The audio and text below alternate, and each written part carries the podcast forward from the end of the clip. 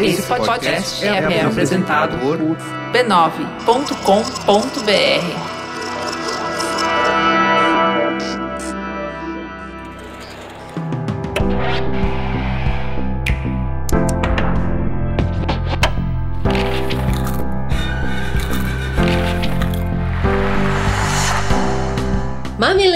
Mamileiros e mamiletes, bem-vindos ao Mamilos Cultura, o nosso espaço de reflexão a partir de produções culturais. O meu nome é Cris Bartes e hoje eu estou aqui com o Siddhartha.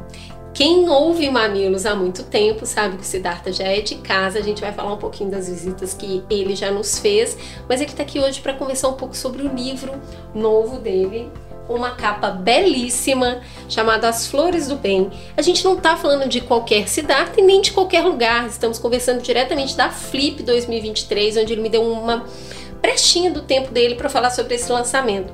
Siddhartha, por favor, se apresente para os nossos ouvintes. Quem é você na fila do pão? Oi, Cris. Prazer estar aqui contigo, com todas todos que estão nos escutando.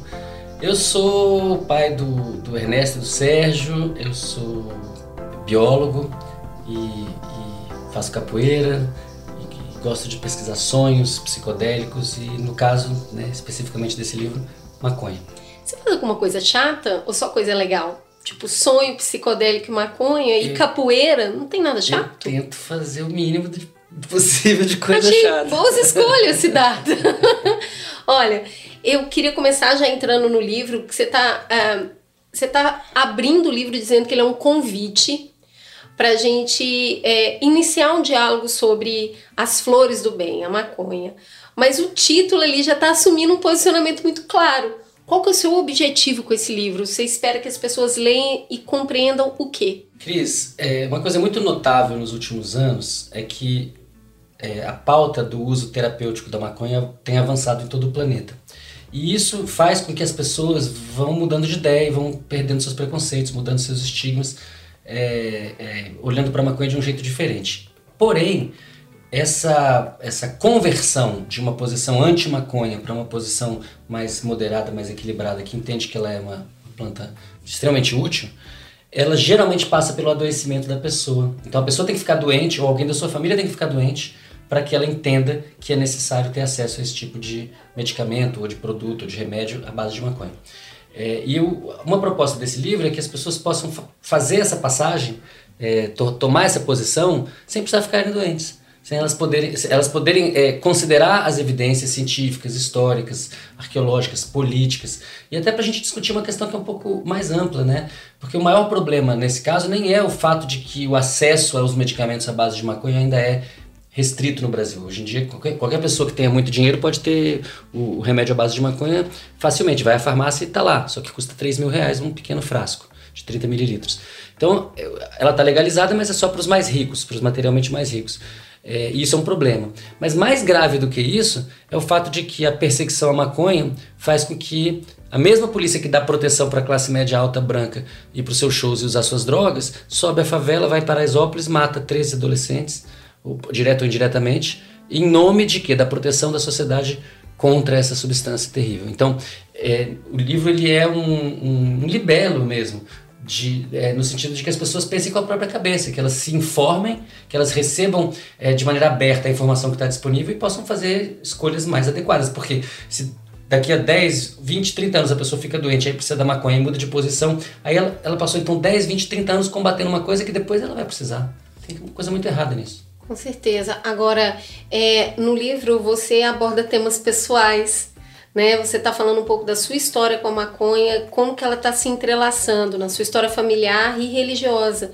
Como é para um cientista misturar dados científicos e pessoais no mesmo trabalho? Como que você se sentiu se expondo dessa maneira?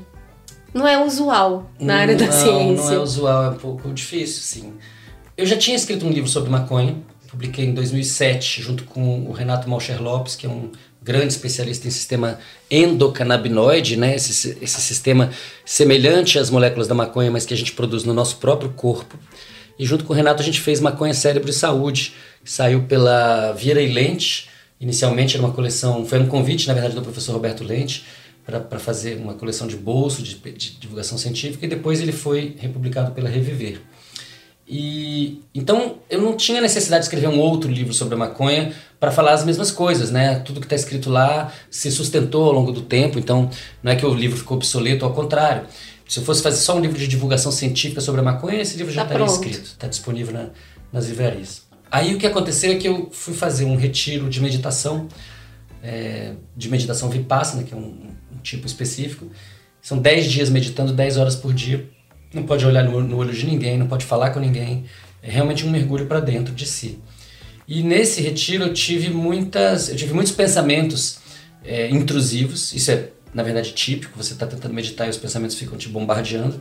E alguns desses pensamentos eram coisas negativas, né, remorsos, culpas, é, raivas, coisas do passado negativas. Mas alguns são positivos. Eles chamam de sankaras de aversão e sankaras de, de avidez. Então, esses avidez são coisas que você deseja fazer, obter, alcançar. E isso fica muito. dif- São pensamentos intrusivos no sentido de que você não consegue fazer outra coisa a não ser pensá-los muito mais fortemente do que aqui na no, no, no nossa interação social. Porque na interação social, quando você começa a ter um pensamento que está te, te assediando, assim, que está muito insuportável, você muda de assunto, liga a televisão. Conversa- com outra coisa. Conversa com alguém e aí vai. Mas lá não tinha isso. E, um, e aí eu tive, assim, é, quando eu estava lá tentando meditar, eu ficava acometido pela necessidade de escrever esse livro. O nome, inclusive, veio, Flores do Bem, veio assim, tem que ter esse nome, e o que, que eu tinha que dizer. E aí ficou claro lá que eu tinha que me expor, que eu tinha que falar de mim também. Porque essa, essa, essa suposta objetividade científica que coloca, que separa sujeito de objeto, essa separação né, cartesiana e, e, e bem artificial para a vida das pessoas, ela, eu acho que ela afasta as pessoas de uma compreensão mais profunda. Quer dizer, eu, Identificação, talvez, né? é, quer dizer, se eu estou falando tão bem dessa planta, e é claro, o livro fala também dos seus riscos, o livro não é, um, não é uma apologia é, é, inconsequente, ele na verdade é bem moderado e pesado para poder apresentar às pessoas. Claro, todas as substâncias têm, têm, têm grupos de risco, a maconha não é diferente, e o livro faz esse, esse trabalho. Mas eu achava que eu achei que precisava ir um pouco além, eu precisava, de certa maneira, para ganhar mais credibilidade, me expor mais. Então, para a pessoa entender de onde eu estou falando. E acho que também isso é devido à planta. Ela já passou quase um século vilipendiada, ultrajada, caluniada. Então acho que todo mundo que se beneficia dela, eu sou faço uso terapêutico da, da maconha, inclusive, é, tenho um, um habeas corpus para poder plantar e, e produzir meu próprio medicamento. Como é que eu não vou me expor? como é que- por que, que eu vou me beneficiar de tudo isso e vou continuar é, negando ou, ou omitindo essa informação que eu acho que é relevante? Eu acho que está acontecendo um pouco no, no, no mundo da, da, da maconha, de quem é usuário da maconha, de quem é cultivador da maconha, de quem é, é paciente medicinal da maconha, algo que aconteceu, é, guardadas as diferenças e as proporções, na questão LGBTQIA+. Né? Então as pessoas foram saindo do armário. E nesse livro eu saí do armário. Muito bom. E quando você está falando de todo esse aspecto, esse é o storytelling da nossa convivência com a maconha, é, parece que a gente ficou muito preso na narrativa dos anos 80 para cá. Que é a narrativa da guerra às drogas, do, ah, da proibição, mas você resgata um pouco no livro que a gente tem uma história muito secular com a maconha. E não só para o uso terapêutico recreativo que a gente conhece, mas enquanto unguento, tiar e também como cânhamo em produtos navais. Como que a gente consegue hoje ter uma narrativa que expande a perspectiva que a gente tem da planta? Até do nascimento dela você traz um pouco. Esse, esse, esse ponto é muito bom, Cris, porque a gente perdeu a perspectiva histórica do que, que essa planta significou. É uma, é uma das primeiras plantas a serem cultivadas, logo depois do final da glaciação. Então, há 12 mil anos, essa planta estava sendo cultivada na China. Ela se espalha da China, vai para a Índia. Na Índia, ela, tanto na China quanto na Índia, mas mais na Índia, ela passa a ter uma função terapêutica. Então, começa a haver uma separação há 3 mil anos entre as variedades que são ricas em fibras, que são boas para fazer roupa, é, tela, é, é, é, velas de navio, cordas, é, a, a- própria pintura, né? Quando o que, que são as pinturas? São, são, são ah, criações em cima de um canvas. Esse canvas é cânhamo, é, é feito de, de maconha. É a melhor tela possível. Então, é, na verdade, toda a civilização humana afro-eurasiática, né, da África, da, da Ásia e da Europa, tinha o cânhamo na jogada. O- a maconha estava envolvida em tudo. Se fosse remédio, fosse roupa. E quando a, a, chegam aqui as caravelas invasoras europeias no, no, em torno do 1500, as caravelas estavam equipadas por velas de cânhamo, cordas de cânhamo, os marinheiros usavam roupas de cânhamo e logo em seguida começaram a plantar isso no Brasil. Só que quem trouxe o uso medicinal foram as populações escravizadas na África, trazidas na diáspora, que trouxeram esse uso é, de ungüentos, de, de pomadas, de, de chás, de banhos de ervas, de folhas é, e também uso fumado, é, que chegou cedo, na, mais de mil anos da África, pela Etiópia e depois foi se espalhando. É, então é muito difícil que as pessoas entendam diante dessa proibição toda que há cento e poucos anos atrás, no Brasil, qualquer pessoa pode entrar na farmácia e comprar cigarros feitos com cannabis índica, com uma, uma variedade da maconha. É, a maconha fazia parte de todas as farmacopeias. As mais importantes, tá, ela estava em todas. Porque a planta, ela em si é uma farmacopeia. Tem mais de 500 substâncias de interesse terapêutico na maconha, entre é, canabinoides, como o THC, o CBD, que está muito na moda, os terpenos, que são os óleos essenciais, esses cheiros de pinho, de laranja, de limão, e também os flavonoides. Então, o que a proibição fez foi criar uma amnésia, fazendo com que as pessoas passassem a achar que essa planta é muito perigosa, uma coisa muito do mal, é do demônio, e a gente tem que, é, inclusive, é, relevar quando, por exemplo, a polícia militar sobe um morro e mata uma criança dentro do Kombi escolar, como aconteceu com a Agatha Félix, em nome da guerra a essa droga ou a outras, enfim. Agora você afirma categoricamente que essa guerra é provocada por motivos políticos ligados ao racismo e ao conservadorismo. Como que você enxerga esse processo de demonização da maconha pautado nesses dois pilares? É, é, as pessoas que, que não pensaram muito sobre isso, que não tiveram muita informação, elas tendem a acreditar que aquilo que é proibido é muito perigoso e aquilo que é lícito não é perigoso. Isso é uma besteira. É, boa parte dos remédios que estão na farmácia e são lícitos são muito perigosos. A gente tem é, bula para isso. E a gente tem bula, tá dizendo lá, olha, cuidado, não passe da dose. Né? O próprio álcool, que é uma substância muito glorificada na nossa sociedade, ele tem vários riscos importantes que não estão identificados no rótulo. A gente continua consumindo álcool sem que ele te diga no rótulo que aquilo pode causar problemas, ou mesmo te dando um pouquinho de informação útil para reduzir danos. Por exemplo, beba água. Né? Se todo mundo que bebe um copo de bebida alcoólica bebesse também água, já estava bem melhor a situação. É engraçado isso, porque a gente ouve as pessoas falarem, eu nem leio a contraindicação, o que pode acontecer ali de rebote, porque senão eu vou ter.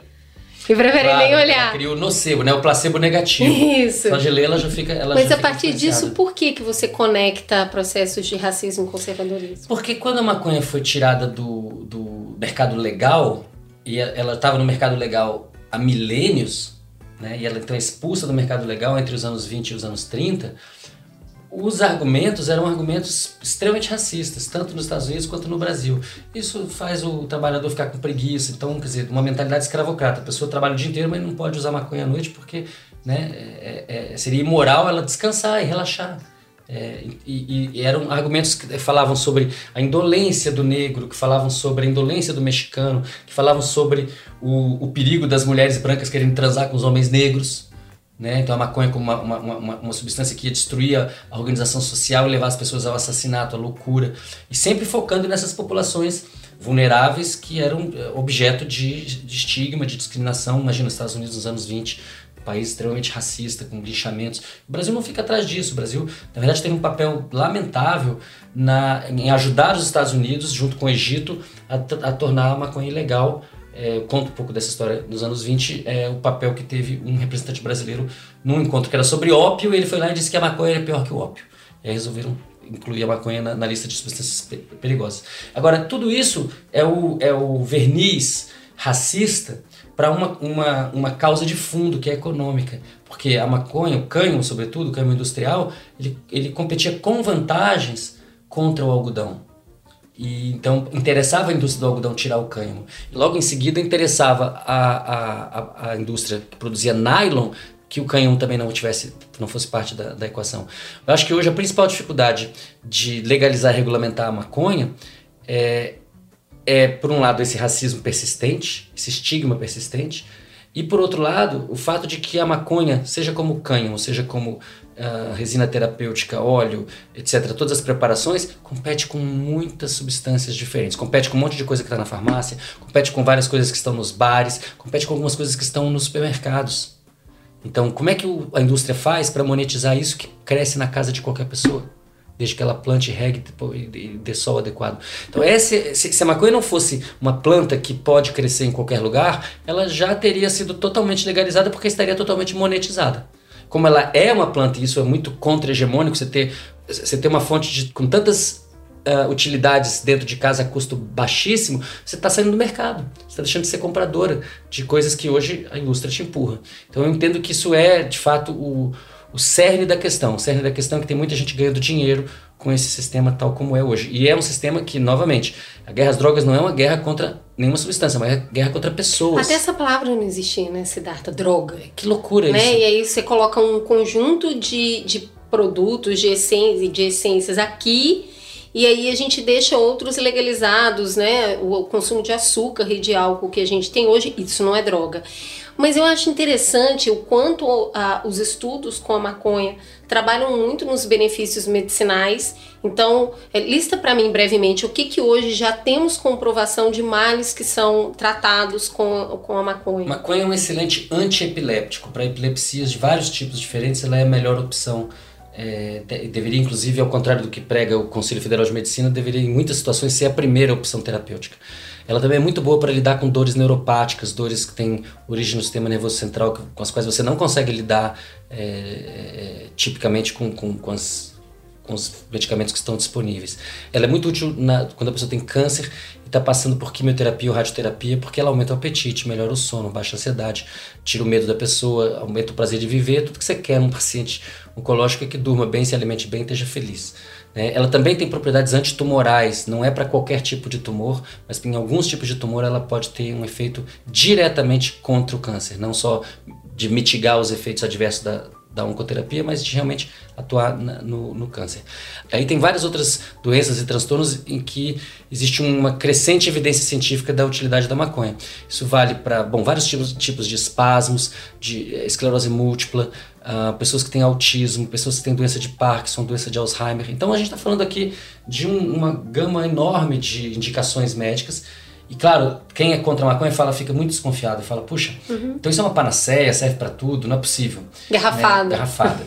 E aí a gente tem que lembrar de duas coisas. Primeiro, não existe panaceia, nada serve para tudo, não é, a maconha não é boa para todo mundo. Existem pessoas que são de grupos de risco que não devem consumir maconha. Por exemplo, adolescentes não devem consumir maconha a menos que tenham uma indicação médica. É, mas ela de fato tem muitas utilidades, muitas indicações, por duas razões. A primeira é que ela contém muitas substâncias diferentes, então ela, ela contém vários fármacos ali dentro, ela é uma farmacopeia, como eu falei antes. Em segundo lugar, porque ela foi selecionada por nossos ancestrais para ser tal como é. Ela não tá assim, ela não é assim por acaso, porque né, a natureza construiu né, uma, uma planta que calha de ser tão útil, mas sim porque nossos ancestrais perceberam a utilidade dela há 12 mil anos e aí resolveram cultivá-la cuidadosamente e selecionar essas genéticas para obter efeitos muito variados. Então existem maconhas que vão ser ótimas para a pessoa trabalhar de maneira extenuante, outras que vão ser muito boas para dormir, outras que vão ser muito boas para ler, para se concentrar, outras que vão ser muito boas para se desconcentrar, outras que são muito boas para transar, outras que são muito boas para parir. Isso que é um, um, saber ancestral da Índia, da África, da Pérsia, da Turquia, que chegou ao Brasil e que e aí se espalhou não só pelas populações é, afrodescendentes, mas também por populações indígenas, é, é esse conhecimento ancestral é que está, eu diria, não perdido, mas ele está é, soterrado. soterrado. de maneira ativa e, e nos cumpre trazê-lo à tona. Agora, sabe que a, a forma, com a porta de entrada da maconha para a legalização e para essas conversas que a gente está tá fazendo agora diz muito da sociedade atual, que justifica-se é, conversar sobre isso para tratar doenças, mas recreativo não. Esse ponto é ótimo. Serve para te ajudar a se curar. Ser feliz não. Isso, isso é aí loucura, não precisa. Né? Isso é uma loucura. Isso fala muito sobre como a gente está vivendo. Eu só não quero que você pare. É. Então, é. Vai, é, você vai sarar e vai continuar trabalhando? Vai. Isso, isso. Se é para você ser mais feliz, não. E aí tem esse lugar da maconha, que é um lugar de tratar uma ansiedade, de melhorar o sono, de uh, muscular também, de relaxamento muscular, mas aí não pode. E aí que eu acho que entra toda essa parte conservadora, moral, de de uma negação da possibilidade do prazer né? Que não é, é, é, assim uma inversão do que a gente é naturalmente feito para ser, que é aproveitar o mundo, né? Parece que a gente subverteu essa lógica. Não, é para trabalhar. Não é para viver solto no mundo. Total. Essa, esse tipo de moral, que de novo também a nossa cultura soterrada, o, o Ailton Krenak tá falando isso aí há, há séculos, né? Tipo, o homem não foi feito para isso, ele foi feito para viver solto no mundo. Vocês que inventaram esse negócio aí de trabalhar. Ainda assim, a gente joga com as regras do jogo. E quem sabe quando a gente ganhar o jogo, a gente muda as regras. Como que a gente conversa sobre o direito à felicidade? Também para não ficar tão escravo desse discurso apenas de cura dos males. É, esse ponto é ótimo. É, saiu essa pesquisa recente na, na, Folha de São Paulo mostrando que três quartos dos brasileiros e brasileiras aprovam o uso terapêutico e três quartos desaprovam o uso, digamos, Tá recreativo. cancelada a felicidade. Que loucura, né? Então, se eu, é, é lícito e é legítimo é, usar maconha para lidar com, por exemplo, uma dor, uma inflamação, mas não é lícito, né, lícito ou legítimo é, usar a maconha para ouvir música. Que, qual é o problema? O que está acontecendo aqui? Está acontecendo uma, uma emergência dessa culpa cristã, em que, como você disse, a única coisa que as pessoas podem fazer é reproduzir a própria força de trabalho. Então, se você vai usar o remédio para poder dar conta da tua carga de trabalho amanhã, beleza. Se não, então não pode. E essa é a mesma sociedade em que se você ligar a televisão à noite, você vai ver propaganda de álcool com um jogador de futebol, com mulher gostosona na beira da praia, falando para as crianças implicitamente: olha, beba, porque bebendo você vai ser muito feliz. Né? Então, o que eu sinto é que a gente vai precisar avançar mais em as pessoas baixarem a bola dos seus preconceitos. Porque as pessoas que são mais contra as drogas, quando elas falam as drogas, assim, elas estão falando de uma maneira que demoniza essas substâncias, elas também são as pessoas que mais se drogam nas drogarias, que vão às drogarias frequentemente comprar seus tarja vermelha, seus tarja preta.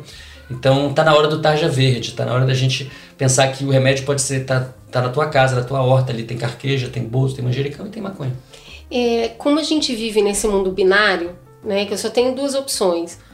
Ou você defende a maconha, maconheiro, defende, tá falando que serve para tudo, eu sou contra. E aí eu acho que não serve para nada e essa conversa ganha um, um efeito muito moralista. O que você está propondo com esse livro, no meu entendimento, é: olha, é bom e nada vai ser bom para tudo. Essa conversa, fazer essa conversa chegar na minha mãe lá em Belo Horizonte é muito difícil. Uh, a gente se falou pela primeira vez em 2020 e a gente estava falando da importância do sonhar e você falou muito da importância de dormir para elaborar, para sonhar um sonho de qualidade, um sono de qualidade para ter bons sonhos, né? Para resolver problemas dormindo. A minha mãe não só tem problema de qualidade de sono, como tem fibromialgia. Tem mais ou menos um ano que eu converso com a mamãe sobre alternativas de tratamento. Comecei com esse nome. E aí a gente vai rondando o assunto, conversando sobre isso, eu vou mostrando algumas pesquisas, por exemplo, seu livro no início, é, quando ele vai falar sobre essa comprovação científica da, da utilidade, ele traz inúmeros casos de, de, de saúde, mas ainda é muito difícil. Então, assim, é complicado ver uma pessoa sentindo dor, com uma qualidade de sono terrível, dormindo com aparelho para melhorar a respiração, porque tem aí um, o, o, o CPAP, eu acho que a, o aumento de CPAP, que para quem está nos ouvindo aqui, é um equipamento ligado é, ao nariz é, para melhorar, ele, ele coloca oxigênio é, já dentro da narina para melhorar o, o, a qualidade de sono da pessoa enquanto ela dorme, porque senão ela perde o ar e ela fica voltando. E tem um aumento significativo de venda desse produto, porque quando foi recomendado minha mãe, eu fui olhar e falei, gente, olha isso. Só que não tem um médico que ela vai sentar e vai conversar isso com ela né? E aí, assim, a gente vai aos poucos, porque é uma pessoa já idosa, é uma pessoa muito religiosa, e aí é difícil esse processo de respeitar, né? Cada um tem uma visão de mundo, uma ética de vida, ao mesmo tempo que você tá vendo a pessoa sofrer. Como é que eu converso com a minha mãe? Como é que quem tá ouvindo aqui vai conversar com as mães, com as avós, sobre uma possibilidade de uma vida melhor maconheira, porque a palavra que tá na cabeça das pessoas é essa. Esse lugar pejorativo, esse lugar da proibição, esse lugar do que é droga. Como é que a gente faz essa ponte? Essa pergunta é a pergunta mais importante. Como é que a gente se comunica para mudar esse, esse estado de preconceito é, sistêmico, né? Que, que tanto prejudica a sociedade. O livro foi escrito tendo em mente, como leitora privilegiada, a avó da minha companheira Luísa, Que é a. Terezinha. Eu falei, se a Terezinha, se a Tere gostar desse livro, aí deu certo. ainda não sei porque ela ainda não leu. Ainda não leu, mas aí eu estive nessa, inclusive Me- na questão me da escolha avisa, da- quero saber. na escolha das palavras, de tentar chegar, né? Tentar chegar mais perto. É, e eu também foi por isso que eu contei a minha história, porque na minha família havia um grande estigma. Eu começo o livro falando de uma grande confusão que teve na minha família quando eu era terminando a adolescência, quando de repente é, grandes conflitos entre meu irmão Júlio e a minha mãe Vera e toda a família em volta, e a culpa era da maconha. Ele sai de casa e a culpa é da maconha, eu fiquei do lado da minha mãe. E aí eu vou contando como que ao longo de décadas isso foi sendo ressignificado, até que no final da vida da minha mãe, ela estava usando é, cannabis, ela estava usando maconha para lidar com a dor dela, com a fibromialgia dela, inclusive. Olha só. Mãe, escuta esse programa. É, Eu, eu queria que sua mãe considerasse uma coisa, qual é o nome dela? Marilene. Marilene, queria falar uma coisa para você especialmente. Se você, ou eu, ou a Cris, perdêssemos agora, instantaneamente, as moléculas dentro do nosso corpo, que são semelhantes às da maconha, nós colapsaríamos. Nós não teríamos condição de formar memórias, de ter um sono adequado, de nos alimentarmos adequadamente. Todos esses processos mais importantes e básicos são mediados pelo sistema endocannabinoide, que é o sistema que é canabinoide, é semelhante à maconha, mas é endo, é dentro do nosso próprio corpo, no cérebro, no sistema imune. Então, esse preconceito foi construído por muitas décadas de mentiras. Por exemplo, quase todo mundo que está escutando em casa deve ter ouvido alguma vez na vida que maconha mata neurônio. Isso é uma mentira. Maconha, na verdade, produz novos neurônios e produz novas conexões entre os neurônios. Eu entro em bastante detalhes sobre isso no livro. É, tem uma evidência científica muito robusta. Mas isso quer dizer que então todo mundo deveria fumar maconha? Não. É, os jovens já têm muito neurônio, já têm muita, mu- muita sinapse, muita conexão entre neurônio. Eles não devem é, aumentar essa, essa- o que a gente chama de a plasticidade neural, não deve ser aumentada. Ela já está num nível super alto deve, e, e as- os jovens têm que se proteger disso, a não ser, como eu disse já antes, ressalvando os casos de indicação médica. É, novamente, também você fala, ah, e fumar maconha? Fumar em si não é bom, tem outras maneiras. Tem o óleo de maconha, tem a vaporização da maconha. Né? Hoje na farmácia tem um spray de maconha. Há oito anos tem spray de maconha na farmácia. A um preço altíssimo, mas está lá. Quem tiver dinheiro pode comprar. Então, o problema aqui é a gente abaixar os preconceitos e as pessoas entenderem que essa planta milenar pode ser muito útil para adultos e certamente é muito útil para idosos. E que quanto mais tempo a gente permanecer nesse preconceito, mais gente vai sofrer à toa, mais gente vai consumir remédios convencionais cheios de efeitos colaterais. Né? E, e a gente está vivendo uma epidemia de polimedicação. As pessoas acima de uma certa idade, hoje em dia, estão tomando três, quatro, cinco coisas. É, e se você for perguntar qual é a base científica disso, quais foram os estudos científicos que pesquisaram a interação dessas cinco, desses cinco remédios, você não vai encontrar. Até porque a gente tem uma subdivisão do corpo e cada médico vai tratar de uma parte do corpo dando um medicamento que contradiz com o outro que está sendo usado. Essa integralidade do corpo também é outra coisa a de ser revista Total, né, com a total. medicina. Inclusive o maldito Descartes, que foi separar a cabeça do corpo. E a gente hoje falando de doença mental, né? O- Gente, a a cabeça faz parte corpo. do corpo, né? A gente tá tudo num lugar só. É, Siddhartha, para finalizar, acho que muita gente que leu o livro, que ouviu aqui a nossa conversa sobre ele, vai falar assim: ok, estou convencido, acho que eu gostaria de entender como eu posso ser beneficiado por um tratamento com, com maconha. Qual que é o caminho legal hoje no Brasil para você acessar medicamentos, para você sentar com um profissional que vai te orientar, que vai passar a indicação correta? Como é que a gente está de corpo médico para ter essa conversa? Há 10 anos era terrível, não tinha praticamente nenhum médico prescritor no Brasil, muito poucos.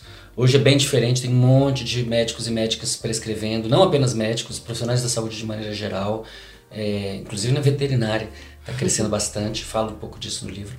Então, qual é o caminho das pedras? O caminho é encontrar um médico ou médica que possa prescrever, quem não, não, não, encontrar perto de si pode entrar na internet e colocar prescritores de maconha medicinal, vai encontrar um monte de no Brasil todo, tá? Tem clínicas que só fazem isso, inclusive. E isso está totalmente dentro da lei. Então você vai ter uma prescrição. Aí de posse dessa prescrição, você se você tem mais dinheiro e, e quer é, resolver seu problema, vai à farmácia e, e, e, pega o que tem na farmácia, bem caro. Ou você pode importar, vai sair um pouco mais barato.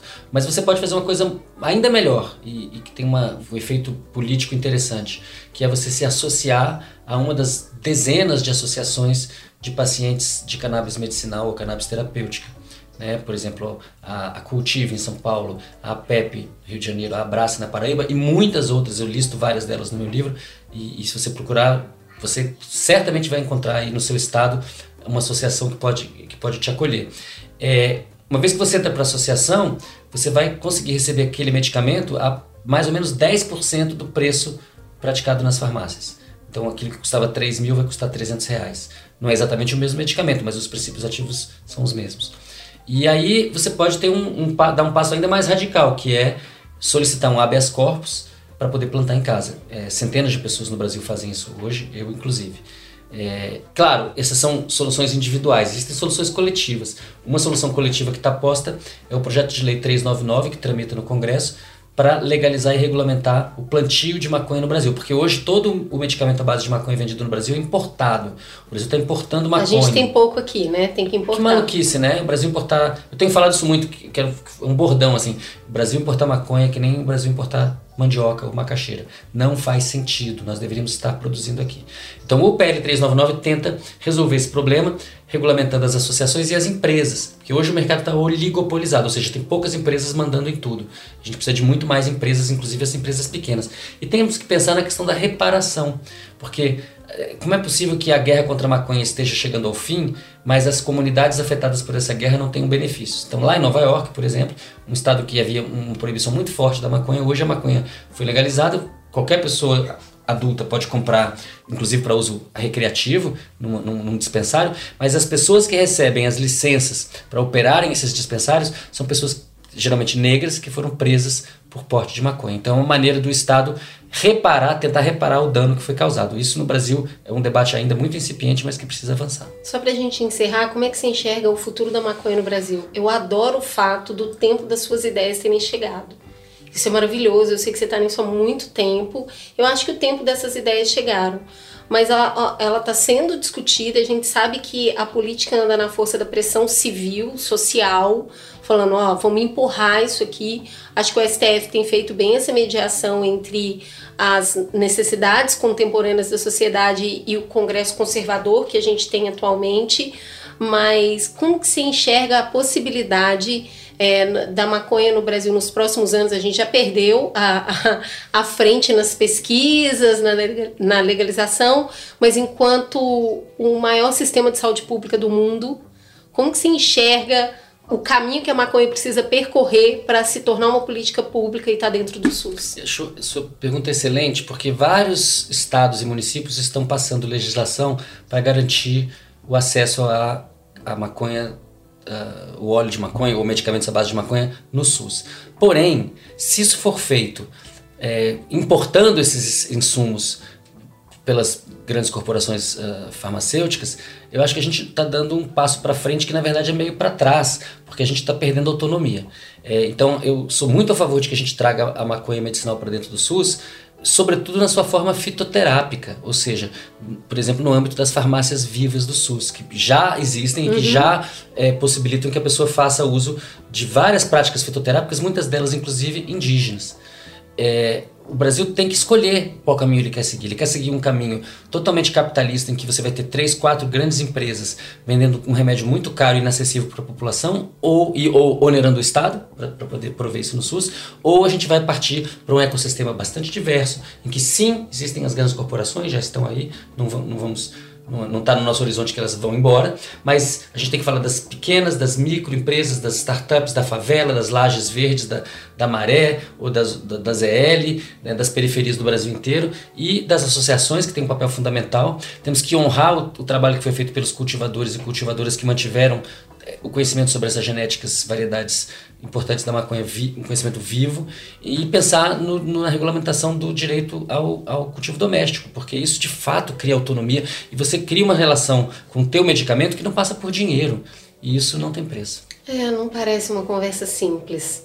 Eu tenho medo dessa resposta, mas permanece aqui a fé de que a gente, no mínimo, consiga fazer um sistema híbrido né? Vivemos no capitalismo, é isso aí mesmo, vão ter as grandes corporações, mas olha, a gente tem uma alternativa aqui. Eu acho que o, o, Brasil ele tem até uma capacidade de fazer uma adequação entre as duas coisas em alguns mercados. Isso é muito bom. Siddhartha, muito obrigada pelo seu tempo, por compartilhar mais uma vez seu conhecimento. A gente está junto aí nessa estrada para continuar evoluindo as conversas, derretendo essas certezas. Não estão aí numa boa época de derreter certezas. Eu acho que essa é uma importante para a gente fazer. Mãe, escuta o programa. É isso? É isso, gratidão. Eu e Luísa, minha companheira, somos fãs do ah, Mamilos. É um prazer estar aqui contigo. É, preciso trazer Luísa. Façamos isso. Mas aí é com o microfone desligado. é isso, temos um Mamilos. Fica gostosa sensação demais um Mamilos no ar. Beijo, gente. Beijo, axé.